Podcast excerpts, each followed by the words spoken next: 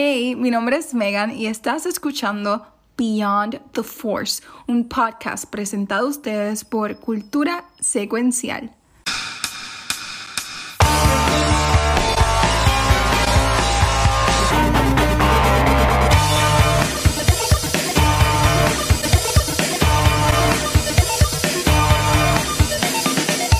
Bueno, gente, saludos y bienvenidos a un episodio nuevo de Beyond the Force.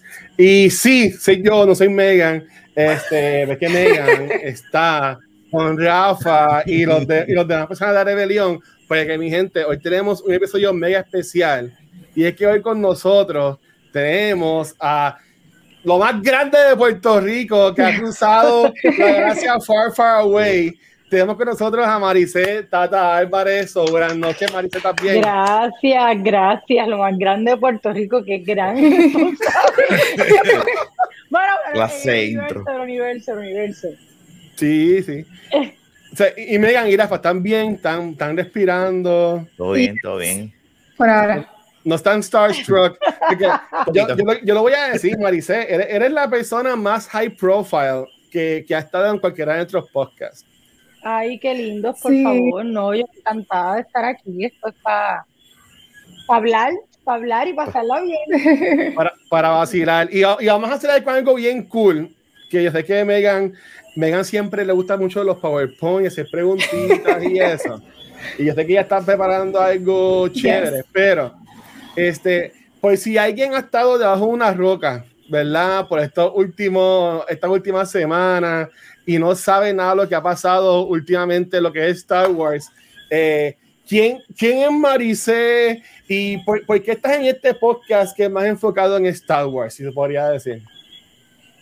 Eh, bueno, Maricé, hablar, soy una actriz puertorriqueña, llevo haciendo eh, teatro y cine en Puerto Rico muchos años. Soy parte del colectivo de Teatro Breve, que pues siempre nos hemos enfocado en comedia, lleva 16 años en Puerto Rico.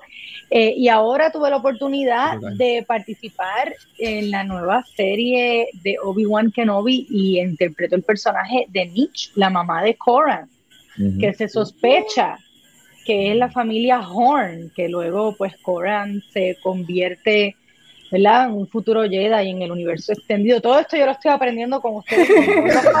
porque yo no sabía ni quién era mi personaje cuando estaba rodando porque no daban detalles de nada. Pero ahora estoy aprendiendo que en el universo extendido Coran Horn es un personaje muy importante. Así que ahí estamos en esa maravillosa oportunidad, agradecidísima eh, y agradecida también de estar aquí conversando con ustedes. No, -huh. no, br brutal. Mira, ahí está eh, Spider Popo, pero no saludos. Espero que estés bien, Spider. Si tienes cualquier pregunta para Maricé en confianza, la puedes poner en los comments este, y ahí pues lo ponemos.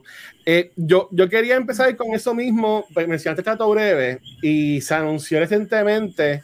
Este, no sé si vas a ser parte, pero que va a estar la nueva Noche de Jeva. Por ahí viene Noche de Jevas. Eh, pues no, no puedo ser parte, estoy acá en Los Ángeles, eh, pero mis compañeras como siempre se van a dar una botada terrible, así que vayan para allá, no se lo pueden perder. Brutal, brutal. Y para pa, pa bloguear todo, porque hay que aprovechar. Eh, claro. Yo en, cuando grabé el episodio de, de, con el Dicampot de Comic Con de Puerto Rico, ya hablé sobre esta película que a mí me marcó emocionalmente, pero ahora en Puerto Rico en Fine Arts pueden ver todavía Picando Adelante. Ay, sí, vayan a ver Picando Adelante. Es la primera película de teatro breve. Es un guion basado en una obra de teatro que hicimos en el 2014. Picando Adelante fue una obra de nuestras primeras obras largas, ¿no? Que hicimos, porque siempre hacíamos sketches o impro, stand-up, así que fue de las primeras piezas largas que hicimos. Se presentó en el 2014 Luego se pasó a guion por el interés de nuestro amigo, colega y director Israel Lugo. Y la rodamos en el 2019 y por fin la estrenamos ahora en el 2022 y estrenamos en abril. Así que ya Fine Arts wow. de Miramar son los últimos cartuchos. Por ello, vayan, no se la pueden perder. Me siento súper orgullosa de esa película. Es de las pocas películas que he trabajado y que la he podido, me he podido ver más de una vez. pues por lo general a veces ni las veo, las veo una vez y ya después no las vuelvo a ver, pero me siento ¿No te gusta verla? ¿No te gusta verte así en la pantalla? es como, ustedes saben, no importa en la profesión que uno es, ¿verdad? Que uno decida ejercer en la vida.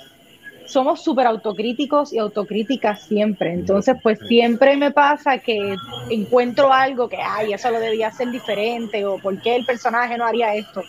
Pero en Picando Adelante, tengo que decir que bajo la dirección de Israel Lugo, que se votó como director con todo el elenco, nos entregamos a él y me siento súper orgullosa del trabajo. Así que, así que vayan, vayan a Fine Arts de Miramar porque yo creo que ya está en la mm. última semana o bueno, ojalá y no, ojalá y le queden muchas, pero vayan a verla. Bueno, tengo una pregunta en base a al ser una adaptación de lo que fue una obra.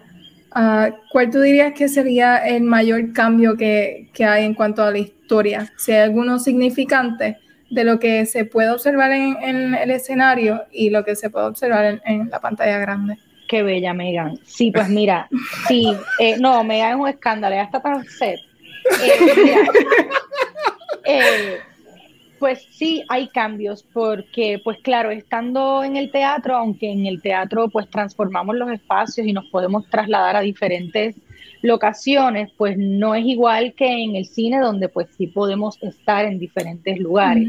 Así que eh, todo, no quiero dar spoilers para quienes no han ido, pero toda la historia del bajo mundo, todas las escenas del cuartel que en la obra de teatro se hablaban de esos espacios, no los veíamos, sino que se hablaban, pues en el cine los podemos ver, podemos ir a conocer al corillo en el bajo mundo, podemos ver a, las personas en el cuartel, podemos visitar esos otros espacios, la agencia hípica donde mi papá va a apostar, así que eso es lo nítido del cine que nos dio esa posibilidad de, de crecer, la, historia pudo crecer, ¿no? Y exacto, pudimos expandir la historia.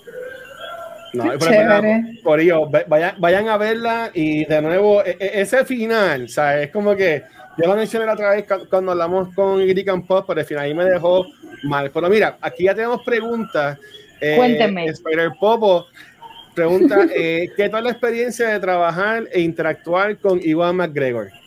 Iwan McGregor es una de las personas de los actores, de los grandes actores, porque tiene una carrera increíble, eh, más humilde que conozco. Es un tipo muy sencillo, muy talentoso, súper buen colega, generoso, como si, no sé, una persona genuina, de verdad. O sea, ahí no hay no, ahí él no está posando, él no está ahí por el glamour, él no está ahí por él, él de verdad está ahí por el trabajo, se lo disfruta como un niño pequeño y nos hacía sus historias de pues cómo para él era diferente ahora que estábamos filmando en esas pantallas, no en lo que llaman el volumen este, en las pantallas, como para, exacto, como para él era diferente la experiencia, que siempre filmó en green screens o que nunca veía los personajes, tenía que o sea que genuinamente él como un, como un niño pequeño, como todos, ¿no? Esta carrera que hacemos de, la actuación es porque yo creo que somos las personas muy eléctricas e inmaduras. Y lo que queremos y nos gusta jugar así que es un tipo que de verdad está ahí para jugar y para pasarla bien. Un tremendo compañero bien buena gente yo me imagino que debe ser bien surreal la escena. Bueno, ya, ya, ya, ya la serie, ¿verdad? Ya pasó, so, el que no la ya pueden, Claro, pero la escena que tú, estás disparando y detrás de ti él está con el lightsaber, eso debe ser como que un freaking viaje. Tú, sí, es lo, honestamente, es, fue lo más que me disfruté. Rafa, fue como que yo estaba allí como, de verdad, yo tenía seis años, me dieron una metralleta, me dieron una metralleta que era de goma, o sea, no, eh, todo, obviamente todos los rayos se ponen en postproducción, pero algo bien nítido que ellos hicieron em, fue que la tropa de Stormtroopers con quien batallamos es de verdad una 501st grandísima de acá, súper importante. Eh, así que eran fanáticos que estaban allí con sus vestuarios, con sus props, con sus... Entonces, pues, esa energía se sentía, ¿no? De la emoción de ellos de estar batallando allí eh, contra Obi-Wan. Eh, la directora nos ponía en unas bocinas increíbles en ese espacio enorme donde estábamos. Nos ponía la música en vivo, o sea, acción con la música, con todo. Y entre nosotros había personas del departamento de arte y de props y de special effects que estaban como vestidos y escondidos, tirando como balas blancas que nos daban. O sea, que esa ah, cara que ven mía de, de preocupación es genuina porque nos estaban atacando. Así que que muy divertido. Entonces, pues claro que me pegan un tiro, así que todos, todos esos special effects de que te pongan esto y hacerlo de nuevo. Y yo, claro, Marisa, yo sí, podemos hacerlo cuantas veces quieras. Si tú estabas allí, imagínate, ¿entiendes? Jugando ahí con, con, todos los, con todos los gadgets. De verdad que, que muy divertido. No, yo creo que todavía yo estoy como, a veces lo pienso y digo, tú sabes, no me lo creo. Estuve, eh, estuve allí y es, parte de la historia, ¿no? del cine. Eh, el universo de Star Wars es tan maravilloso y me tocó con un grupo de gente muy linda, así que estoy muy agradecida. No, yo, yo imagino, cuando yo vi que anunciaron que ibas a estar, yo como que, güey, pero esa es la de Tatu. Y enseguida yo busqué en IMDb y yo, mira, sí, como que decía que iba a estar en varios episodios y yo, wow, porque obviamente sí, hay, hay actores latinos como Jimmy Smith que está bien claro. que es Star Wars, pero ya acá decía como que, wow, qué brutal que es más allá de, de un bolito, de una escena, de un cambio. o sea, te dan este papel de, como tú mencionaste, posiblemente es algo más allá, más, más grande de lo que Ojalá, ojalá. Ahora mismo. Ojalá, no sé nada, la gente me pregunta, pero es que viene algo de ello, no sé, pero ojalá ustedes recen, todo el mundo a, pedir Por favor, pongan las velas.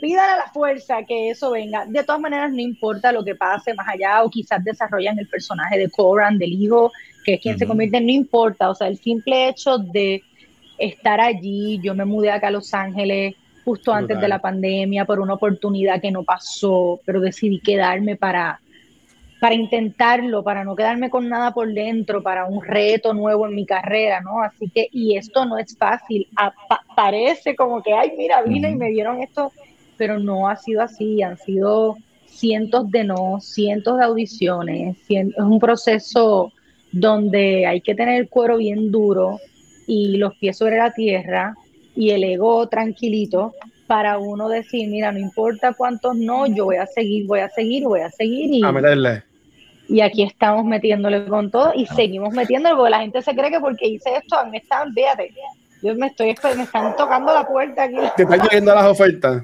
Sí, no, no, muchachos, me están lloviendo las ofertas, olvídate, yo estoy aquí, olvídate. Eh, Mira, eh, aquí también... Aquí también te preguntan, más también enfocado en el personaje de, de, de Nish. Claro.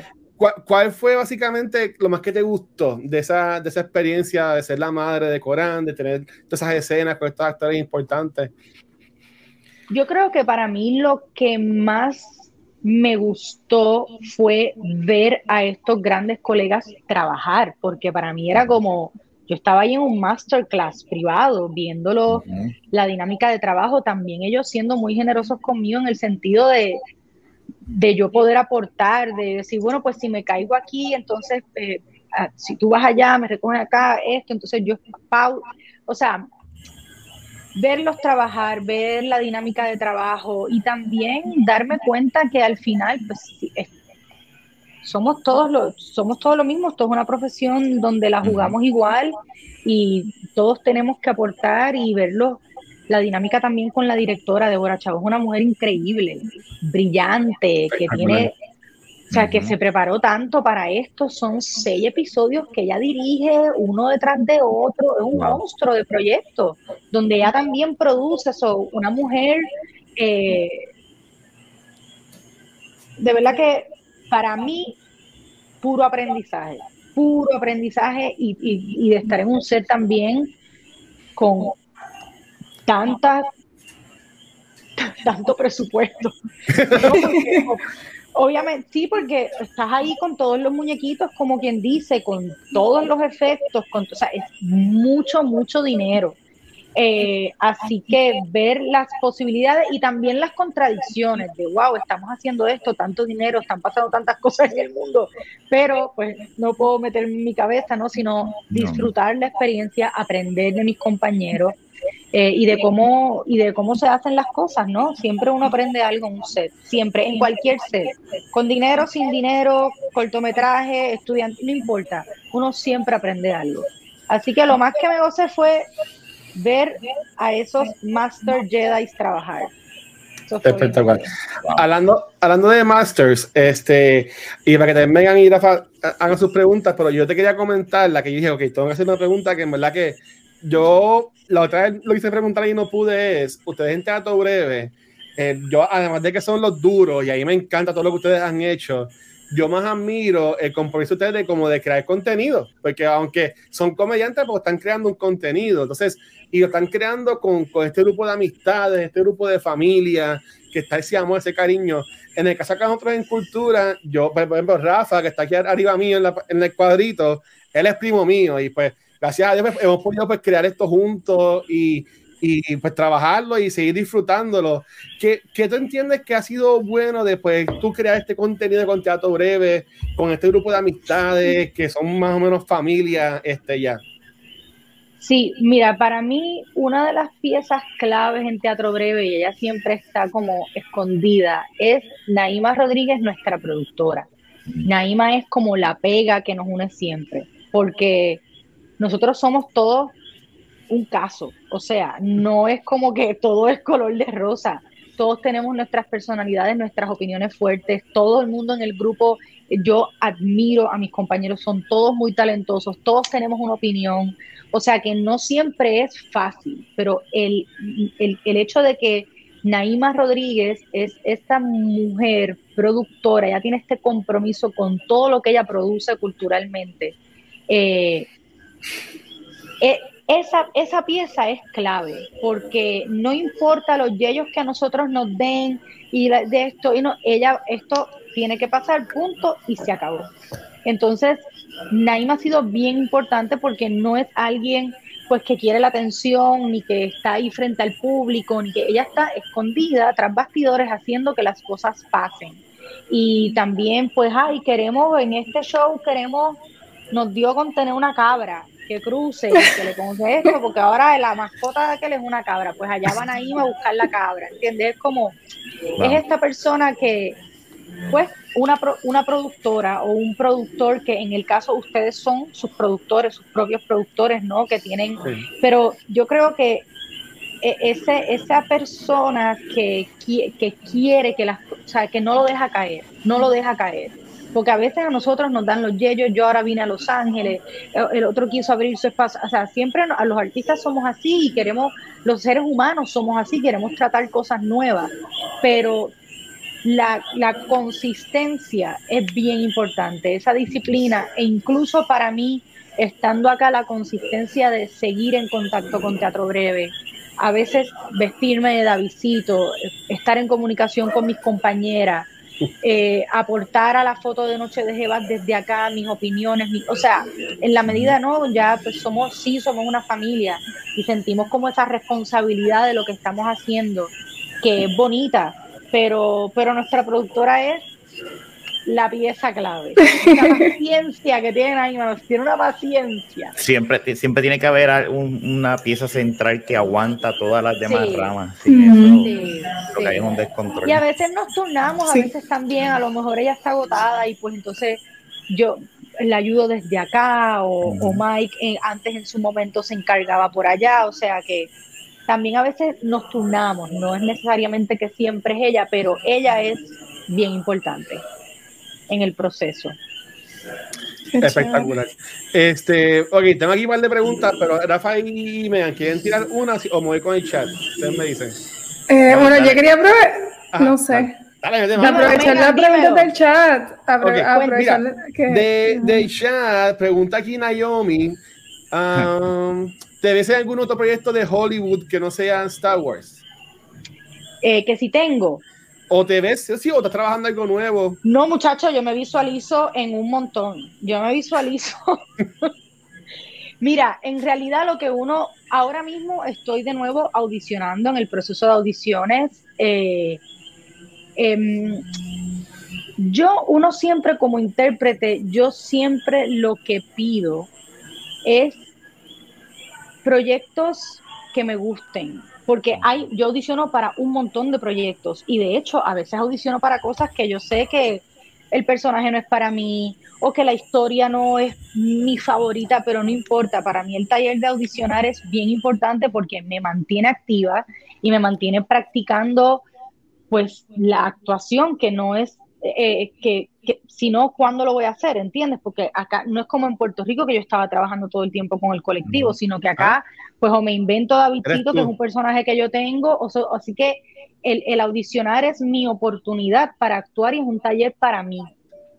Y para prepararme el proceso de las audiciones, que ahora casi todos uno se graba uno mismo, edita y envía, ya no es como... Mm, ya no es presencial. Ya, ya no es presencial. Bien, no sé si ahora comiencen de nuevo, pero esto se ha convertido como en la norma. Así que para mí ha sido un taller de aprendizaje porque en Puerto Rico no era el caso. En Puerto Rico, primero, que no se audiciona tanto, no son tantas las oportunidades al año. Y segundo, pues que ya en Puerto Rico, un poco como nos conocen de teatro breve, pues casi siempre es como que o te llaman o para un personaje o... Pero ya algo hecho para ti. Sí, ya aquí tienes que buscarlo. Sí, exacto, acá es constante. Así que em, sí, eh, me visualizo en proyectos de nuevo. Eh, pido siempre historias que me llamen la atención o proyectos como este, donde digo, donde también, eh, y es algo que le hablo a mi agencia acá, que yo no quiero encasillarme en algo, como en, en, el personaje de la latina o la, yo quiero hacer de todo. Y algo que agradezco de esta oportunidad de Star Wars y de cómo ellos apoyan la diversidad, es que yo estoy en esa historia, pero yo puedo ser de cualquier universo, de cualquier, ¿entiendes? Como, y eso me, me, me, gustó mucho de esta oportunidad y es lo que pido. Así que me visualizo en muchas más oportunidades. Ustedes también visualizan. Ya sabes, todo el mundo con las velas en la casa, por favor. Todo el mundo velones prendidos. pero seguimos, seguimos aprendiendo. Para mí ha sido un proceso de aprendizaje porque yo me creo bien chamaquita, pero yo no soy tan chamaquita. O sea que para mí ha sido como que empezar de nuevo acá mi carrera, ¿no? Y, sigo aprendiendo. Mira, y con eso que tú mencionaste, el proceso de audiciones como tal, eh, no sé si has visto el documental de Rita Moreno de Netflix. Sí, claro, lo dirigió mi gran amiga Marien Pérez. Sí, ah, pues mira, mejor.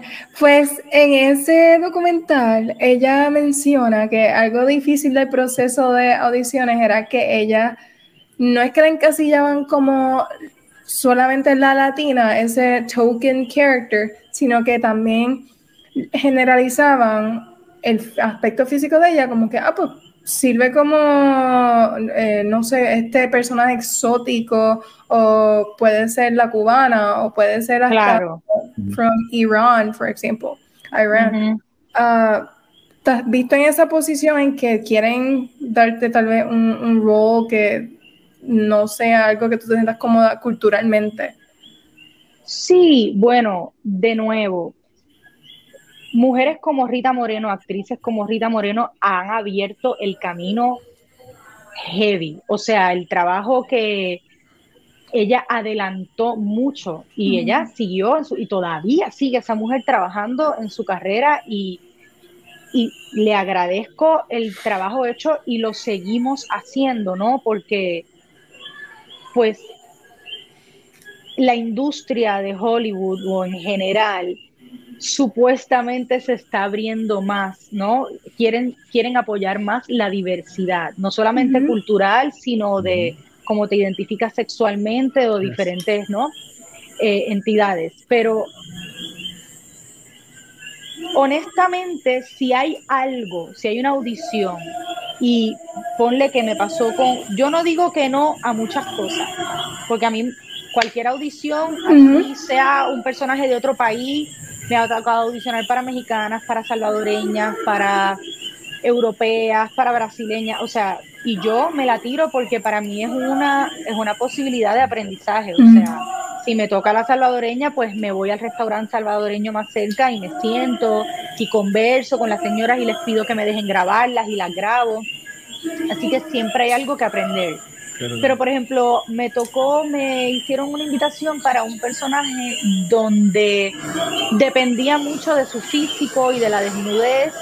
Y no significa que yo, he hecho desnudos. De hecho, el piloto que hice para Showtime, con el que viajé para acá, por el que me mudé, que después no pasó la serie, eh, tenía desnudos de cuerpo entero, pero es porque estaba en la cárcel, porque era una historia de un inmigrante. O sea que yo no tengo problema con el desnudo siempre y cuando cuente una historia de la cual me siento orgullosa. Pero si es desnudo por desnudo o por el objeto o sexualizar a la mujer, que yo creo que Megan es lo que me quiere decir que le pasó mucho a Rita en su carrera, eh, pues, pues prefiero decir que no, porque genuinamente no me quiero poner en ninguna posición donde no me sienta cómoda. Ya a estas alturas del juego no, no me interesa si me lo pierdo, pues me lo pierdo, pero no, no tengo problemas, pero me tiene que encantar la historia. Tengo que estar contando algo que valga la pena, no desnudes por desnudez o por sexualizarme, no. Okay. gracias eh, por contestar eso. Nosotros acá en Beyond the Force somos cuatro. Es que Gabriel es profesor de cine eh, y para irme pues está dando clases de verano y pues no pudo estar con nosotros hoy. Master Jedi, profesor. Sí, él es el Master aquí. Es que es un ensayo, así que voy a ver cómo la puedo leer y no está aquí porque tampoco va a cinco horas, pero él dice. El fandom de Star Wars ha creado mucha controversia, específicamente con personas de color, negras, asiáticas y latinas, siendo contratadas para ese IP, para lo que es Star Wars, como latinas. ¿Cuál es tu opinión eh, relacionada a esta delicada situación y cómo te sientes en ser parte de este mundo como una mujer latina? Sí, pues de nuevo un poco lo que comenté ahorita, me siento súper orgullosa y tengo que darle crédito a la producción. Obviamente la respuesta racista ha sido más de los fans, que para mí es una contradicción bien grande porque si algo a mí me ha impresionado de descubrir este universo de Star Wars es justamente lo diverso que es, ¿no? En términos de tamaños, colores, criaturas, de todo, ¿no? O sea, me parece maravilloso. Entonces, no me hace sentido que algunos fanáticos o fanáticas sean racistas con personajes como el de Moses Ingram, que tuvo un ataque horrible en esta, en esta serie de Obi-Wan. Este, así que, pero esas personas existen en la vida, punto. O sea, eso lo recibimos nosotros por todos lados. Para mí, es un orgullo poder haber sido parte del universo de Star Wars como puertorriqueña y como una actriz puertorriqueña que en esta industria acá nadie me conoce, así que me siento agradecida, me siento orgullosa y obviamente para mí es la responsabilidad de darlo todo en ese set, no solamente con mi interpretación, porque tampoco es que yo aquí hago una interpretación que, ¿entiendes? Pero con las oportunidades que tenía, meterle con todo y estando en el set y compartiendo con mis compañeros, dar, demostrar, y no demostrar, simplemente ser, ser quienes somos genuinamente y que la gente nos conozca por lo que somos y, y por nuestra preparación y por todo lo que podemos aportar al proceso creativo, no importa de dónde vengamos, ¿no? Y eso me gustó del set, me gustó la diversidad de mis compañeros, porque por ejemplo en mi mundo, eh, pues eh, ese mundito de, mi personaje era pues obviamente con el Master Ivan McGregor, escocés, maravilloso, que como él dice, yo soy del campo de Escocia, yo soy un jíbaro de Escocia que empezó a hacer teatro y me cogieron y el tipo es genuinamente así. Espectacular. sí, un canto de pan. Este, Indira Barma, que es británica de descendencia, de, eh, Indira Barma, que es una maravilla, descendencia india, criada en Londres. Eh, está O'Shea Jackson, negro, está eh, Maya, es, eh, Maya Screen, está, o sea, de verdad era un grupo, Marisa Tata Álvarez, increíble, disciplinado, pakistaní, entonces, como de verdad, por eso digo, wow, me siento bien orgullosa porque de verdad apoyan la diversidad. Moses Ingram, un personaje tan importante, esta mujer negra joven empezando su carrera también, Master. Entonces, eso es lo que me gusta del el universo de Star Wars y lo que le agradezco en términos de la oportunidad que me dieron. Eh, me da tristeza que pues que haya fans y que haya seres humanos en la vida, en el universo de Star Wars y fuera y en el universo punto, que todavía tengan tantos conflictos con la diversidad, ¿no? Con, con saber que, que todos somos diferentes y dentro de nuestra misma raza somos diferentes y dentro de nuestra misma familia somos diferentes, o sea, los seres humanos somos infinitos, así que, pero bueno, agradecida de estar ahí y, y orgullosa de, de haber hecho un trabajo ahí digno. Espectacular. Mira, tenemos, es que hay un par de preguntas. Tenemos esta acá de, mira, um, no, espérate. Super, wow, espérate, Supernova. Vamos a decirle Supernova. Pone algún actor o actriz que no sea de Puerto Rico que admires mucho y con cual te encantaría trabajar en un futuro. Eh, ok, pues mira, yo siempre he sido bien fan de Susan Sarandon, esta mujer. Yes. Es, como que yo no sé, esta mujer tiene algo en la mirada que me fascina, me encantaría algún día trabajar con ella. Y y Dios mío, Oscar Isaac, soy fan. O sea, es como que el tipo está demasiado duro. Me vuela la cabeza todo el tiempo. Y, por ejemplo, Susan Sarandon me gusta mucho, que es una actriz que la he visto en drama y en comedia. Y, no sé, va, va para todos lados y me fascina. Y Oscar Isaac también. De verdad que estos intérpretes que juegan con el drama y la comedia y las miradas y los acentos y me vuelan la cabeza. Así que puedo mencionar la lista, pero voy a, voy a, me voy con esos dos por ahora. Brutal. sí, y a mí me gusta Susan Sarandon cuando hace de rebelde, como que no le importa nada, gritty, grunge. me encantaría un día conocerla. Va a estar filmando en Puerto Rico ahora porque ella es parte del elenco de Blue Beetle, que la dirige un puertorriqueño, ah, Ángel Manuel Soto. Eh, y están filmando ahora, yo creo que ya arrancaron, así que ella estará en Puerto Rico, Dios mío, qué chévere. ven para acá, ven para acá. Mira, pero a lo mejor entonces tu contestación a esta pregunta sea la misma, pero en Obi-Wan tú interpretas el rol de una madre. Si se pudiera revertir ese rol y tú ser el rol de una hija, ¿quién tú quisieras que fuese, padre o madre, ¿verdad? Cualquier actor que interpretara tu padre o madre en una serie o película. ¡Wow! Esa está difícil. Mira, yo no, de verdad que tengo que darle cabeza con calma. Podría decir que tengo que pensar, porque obviamente pues pienso en padres y madres puertorriqueños, ¿no? ¿Entiendes? Como que Mira, yo tengo que decir que una de las cosas que yo más me disfruté de Picando Adelante, volviendo a Picando Adelante y en este tema de padres y madres, le, le tengo que dar todo el crédito, han sido mi padre y mi madre favorita en mi carrera, a René Monclova y Cristina Soler. Esos dos seres son usted y tenga. No me dejan de sorprender y hemos colaborado muchos años, ellos han colaborado con Teatro Breve desde nuestros comienzos, pero es que no me dejan de sorprender en el set, ni en la vida. Me hacen reír, me pegan bellones, te, en el set te provocan para ver si te hacen reír en la escena, les gusta, o sea, no se cansan de jugar. Son genuinamente así.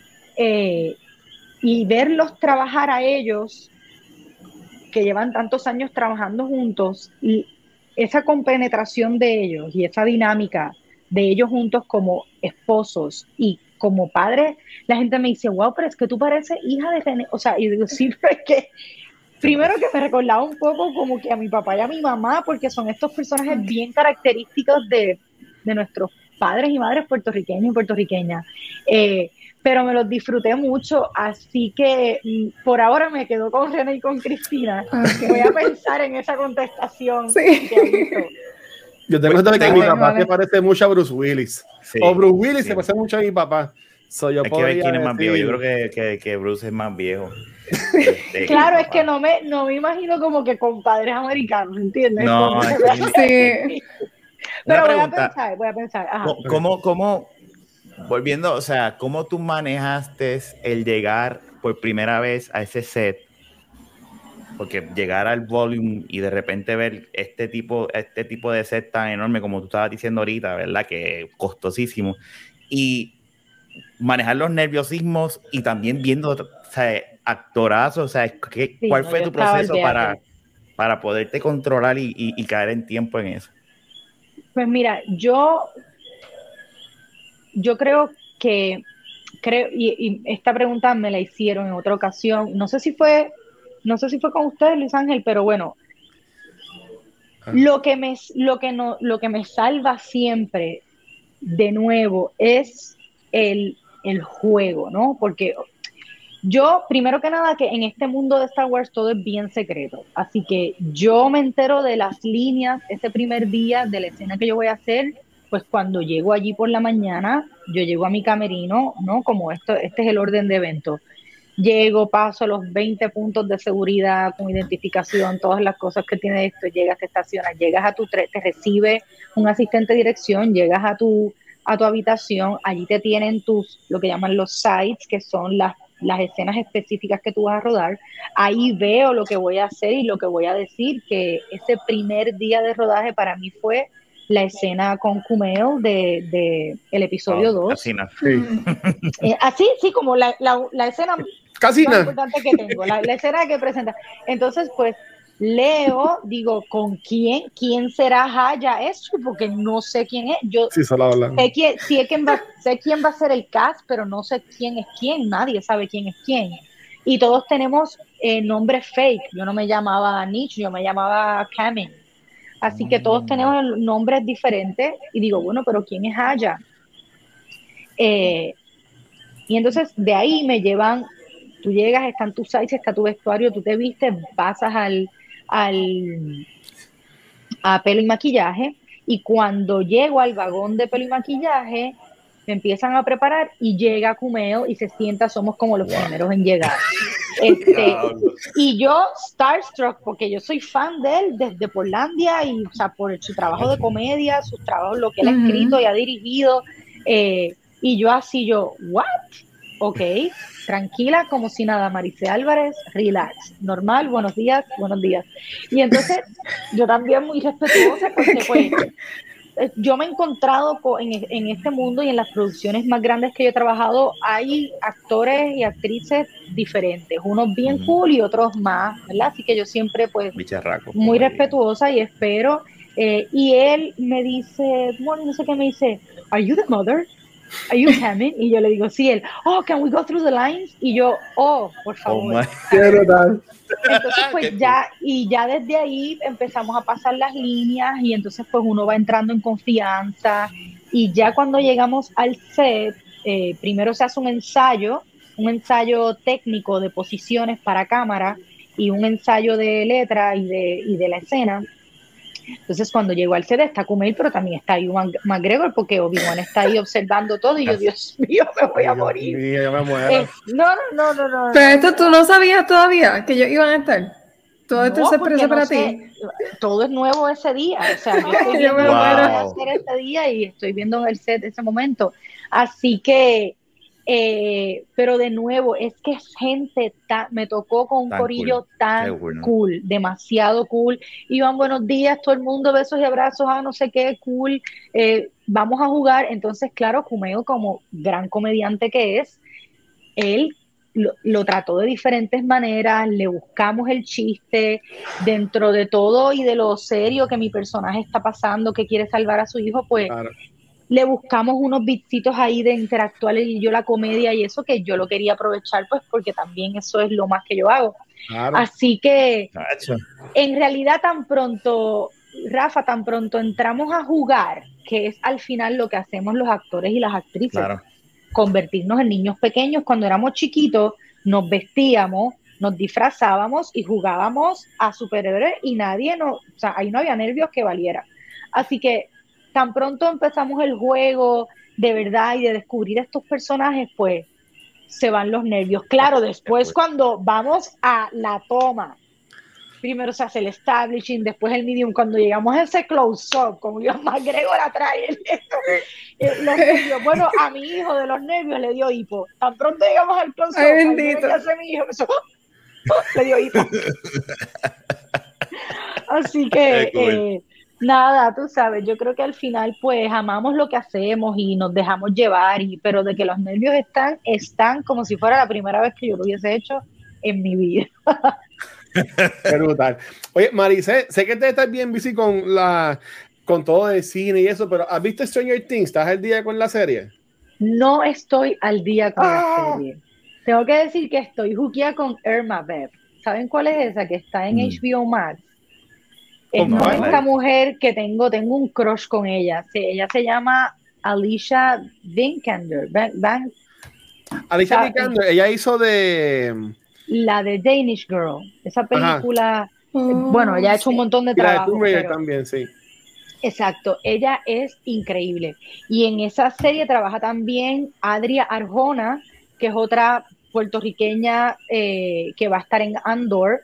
Eh, su mamá es puertorriqueña, Adria, y es una colega maravillosa. Me ayudó, de hecho, con mi primera audición de, de porque fue un proceso largo de audiciones para Obi-Wan y ella me ayudó con la primera audición y ella tiene una participación también en Irma Web, así que la empecé a ver y ah. estoy sale los lunes por HBO Max.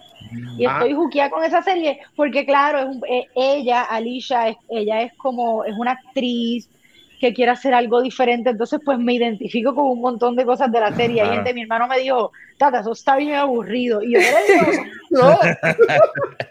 Hay que sentarse y apreciarlo.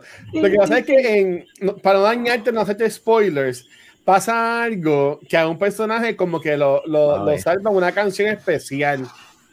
¿Verdad? Como que esa canción única, la canción favorita. Si, si, tú, si te fuera a pasar algo que nada más una canción te fuera a salvar, ¿cuál sería como que esa canción? bien que te podría poner los pies en la tierra y te... Es como que el diablo te va a llevar, te va a dar por las patas y te va a llevar. Hay una canción que puede evitar eso. ¿Cuál es la canción? Fíjate, ay, no sé, pero hay una canción de Café Tacuba que se llama El baile y el salón.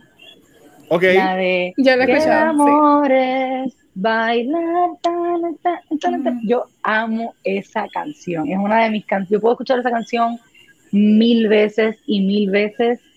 Me la disfruto porque, no sé, esa consigna del amor es bailar. Yo soy una bailarina eléctrica, no es que soy bailarina, pero me fascina bailar desde chiquita. Así que, no sé, por ahora voy a tirar esa de Café Tacuba.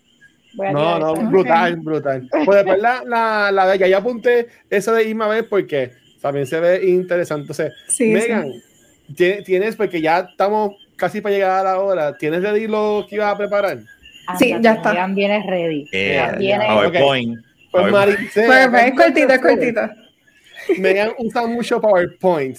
y pues aquí tenemos uno, así que vamos a ver con qué nos viene Megan hoy. Ok, Marisa, mira, tú vas a tener unas opciones en la pantalla. Yo las voy a leer porque también tenemos personas que nos están escuchando. Muy bien. Y pues básicamente tú escoges entre esas opciones. Un this or that. Okay. La mejor es la última, te lo prometo. Pero aquí tenemos las primeras tres opciones. Eh, tú has trabajado en cine, en televisión y en teatro. Si tuvieras que escoger una solamente para trabajar el resto de tu vida, porque no puedes hacer más nada y te tienes que limitar a una, ¿Cuál sería? Dios mío, esto es la más difícil de todas. Me empezaste muy duro. Wow, pero... este, si tengo que hacer una por el resto de mi vida, ay, con lo mucho que amo el cine, voy a escoger el teatro porque nada como la experiencia en vivo, nada como tener al público en vivo. Pero amo el cine, amo la cámara. So, esta fue bien difícil, pero me voy con el teatro. Ok, esa, me imaginé que iba a escoger esa, pero como quiera esa. Bueno, ah. vamos. Spider me mató. La próxima, este, de estos dos iconos puertorriqueños, que hay gente, mira, espero que la gente que está en la fila desde hoy eh, para Bad Bunny, que estén viendo esto, aquí ya, Mike. este, si tienes que escoger entre Daddy Yankee o a Bunny, ¿a cuál te escoges? Wow, esto es, yo no sé, bueno, podemos hacer como un merge de Daddy Bunny o algo. este, tienen canciones juntas. ¿Cuál escuchas más? Eh, no, escucho más a Bad Bunny, pero, pero cuando yo, mi personaje de Davidcito eh, hizo acercamiento a diferentes estrellas, ¿verdad? Artistas del género en Puerto Rico para un video musical que él hizo. El único que respondió fue Daddy Yankee, el ah, caballo. Pues, wow. Ah, pues Daddy Yankee. estuvo ahí, así que le tengo un cariño a Daddy bien fuerte, aunque pues me identifico más con la música de Bad Bunny, pero amo a Daddy forever. Ay, qué chévere. ¿Y dónde yo podría ver eso? ¿Eso está en YouTube? Ese video de Davidcito, el de la voz fina, está en YouTube. Es su único tema que tiene video musical y se llama No Di la Liga. No Di la Liga. wow, okay. yo, ¿Sabes qué? Voy a ver eso tan pronto terminemos aquí. Tenemos que ver eso. Por favor. Daddy Bunny. Bueno, entre estos tres géneros, hmm. para si tuvieras la oportunidad de salir en una película de cualquiera de estos tres géneros, uh, ¿escogerías la comedia, el horror o la acción? Fíjate, en este preciso momento de mi vida, cogería acción, porque tengo que decir que me disfruté tanto la escena de la batalla. Sí, tal cual la... Como que es la adrenalina y también como mi personalidad es tan eléctrica, me gustaría explorar ese género. A ver, no sé, que me toque algo ahí de superhéroe, qué sé yo. Oh, brutal Marvel. Ah. es muy divertido, es mucho trabajo, pero es bien divertido. Pero claro, amo la comedia, Hello, la amo forever, es algo que me, sale de la, de del alma. Y hay algo del horror que también me encanta. Acabo de hacer un cortometraje de horror que se llama Mancha y es que me, me gusta como intérprete variar en los géneros, ¿no? No me gustaría encasillarme en nada. Pero por ahora voy a escoger la acción, tengo como que ganas. Mira, ¿y ese cortometraje ya está disponible o no? Se presentó acá en el Festival Latino, se llama Mancha, todavía no está disponible en un lugar que les pueda avisar, pero bueno, prendemos velas para ver si también se hace disponible. Muy bien. Nice. Está, no, pendientes. No la casa en fuego con todas las velas que estamos prendiendo. no, no, en lugares específicos. bueno, mira, la mejor. Si tuviera que escoger, ¿verdad? Tener la oportunidad de interpretar a un superhéroe en el MCU, una princesa hermosa y preciosa de Disney, o algún personaje de Stranger Things, donde hay mucha acción, muchas emociones y muchas tragedias también, pero si tienes que escoger entre cualquiera de estos tres. Me voy con la superhéroe, tengo ganas. Sí. Tengo ganas. Me gusta. Perfecto. Mira que, mira que está la, este la borinqueña por ahí también. Yes. Ay, ojalá, no sé, que venga algo por ahí, vamos a ver. Eh, la borinqueña ah, está creciendo y está expandiendo muchísimo, así que vamos a ver tira a ver, tira a ver. Ojalá surja algo. Mira, pues esta era la última. Ay. Esa era la última. ahora, yo estoy, ahora yo estoy pompeada. Qué bella, Megan, te botaste con este juego. Qué divertido. el Photoshop, esta se ve bien natural. La Oye, el foto, esto es increíble. La de Stranger Things parece que estoy ahí. En no, la el, el nene atrás súper preocupado, pero tú estás contenta. Eso es lo que importa. Sí, yo estoy feliz de estar ahí, agradecida. No. Brutal. Pues mira, este, Maricé, primero que todo, de nuevo, gracias por estar acá con nosotros. En verdad que sabemos que estás bien ocupada y eso es bueno porque tiene muchas cosas pasando, muchos proyectos, pero honestamente, gracias por estar con nosotros acá. Obviamente, esto es un, un, podcast de Star Wars, pues eh, teníamos que tener a la puertorriqueña que la está poniendo dura en Obi-Wan ahora mismo. Muchas gracias. Este, obviamente hay gente diciendo que quieren una segunda temporada de Obi-Wan, viene la serie de Andor y un montón de cosas. Pero si tú fueras a pensar así como que un algo especial, algo que si tú cerrarías los ojos y que yo quiero hacer esto ya, ¿qué proyecto sería, sería ese? Como que vamos a decir que un año estás promocionando algo nuevo, que ese proyecto como que esa, esa fantasía, ese logro que pues, tienes ahí. Les voy a contar algo, un secreto, les voy a contar un secreto. Uh, ese proyecto sería, eh, me ha picado la vena de aprender a dirigir. ¿no? Porque obviamente digo aprender a dirigir porque esos otros 20 pesos y me falta mucho por aprender, aunque pues por uno estar tantas veces y en tantos sets diferentes, uno va aprendiendo un poquito aquí, un poquito allá.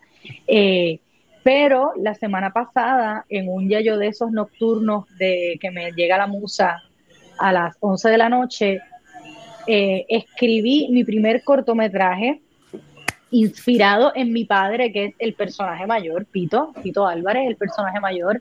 Oh. Eh, y escribí mi primer corto y ahora pues mi meta es levantar el presupuesto para ver si lo puedo filmar, ojalá y antes de que se acabe este año. Qué espectacular. Eh, y pronto contarles que dirigí mi primer corto y que lo quiero presentar por ahí en festivales o que, pues no sé, vamos a ver qué pasa, pero ahora mismo tengo muchas ganas de hacer este proyecto.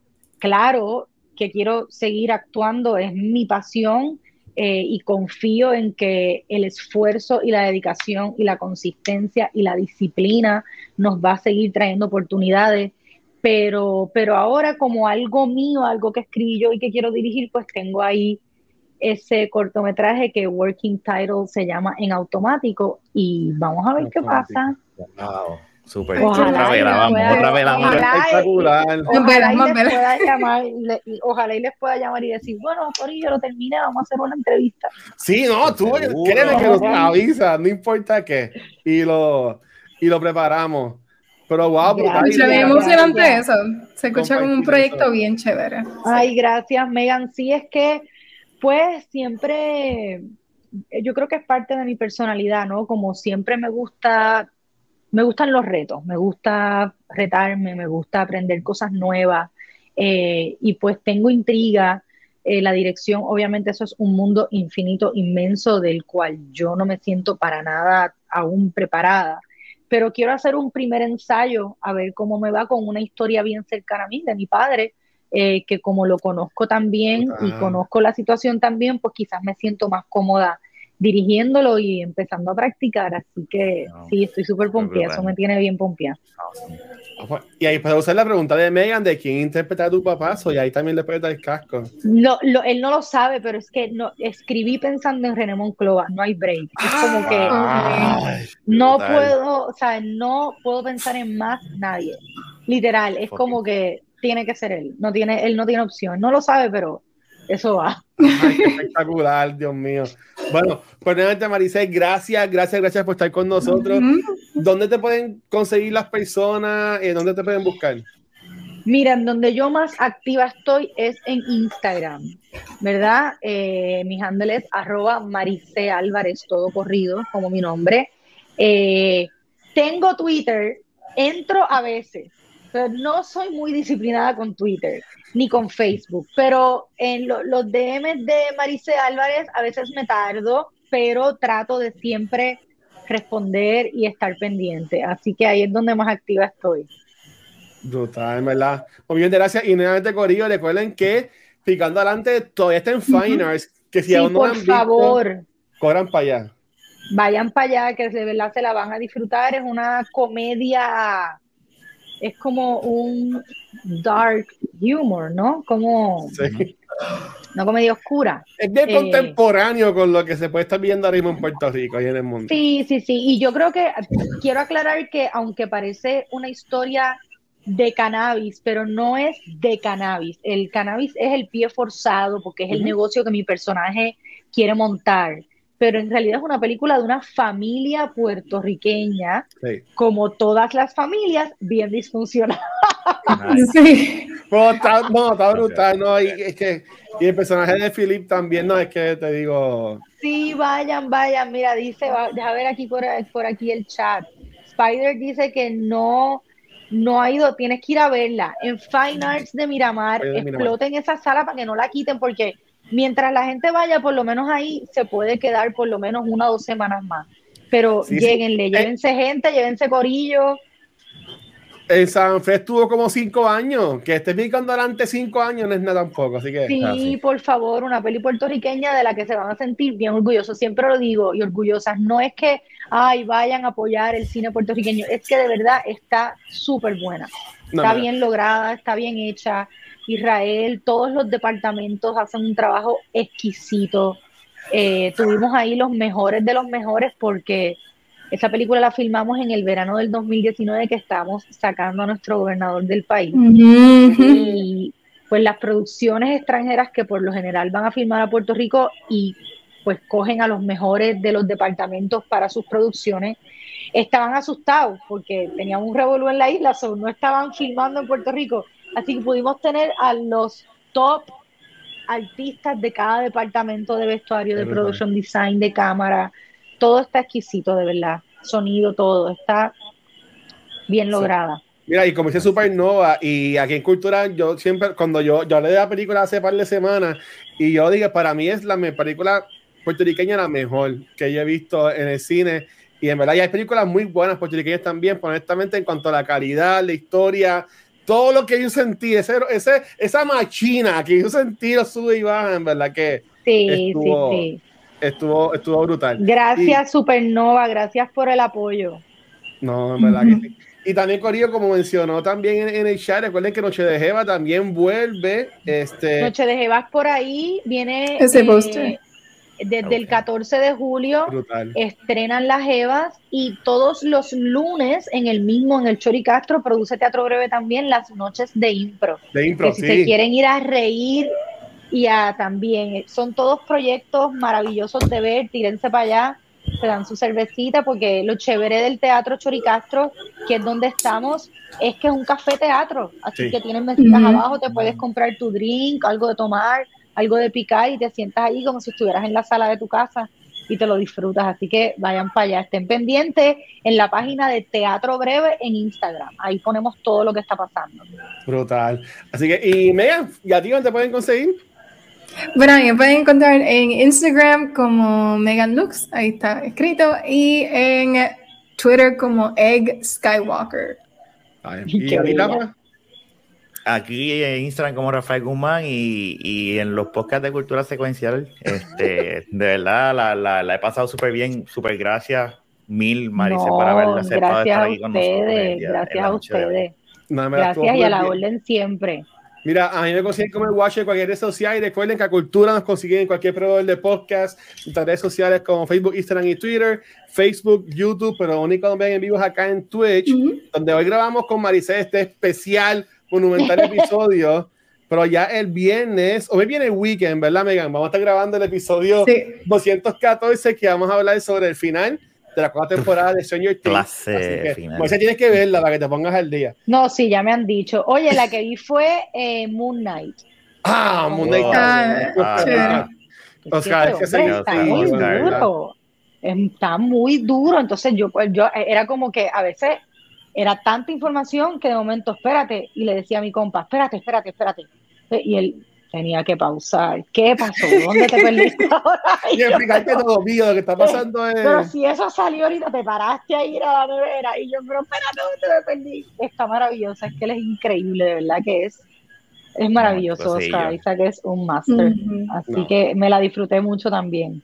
No, pero espectacular, nuevamente gracias. Y en Corilla, que estuvieron en el chat, gracias por todo el apoyo. Nos veremos en la próxima y mi gente, un beso, un abrazo. Gracias, gracias. mucho cariño. Gracias.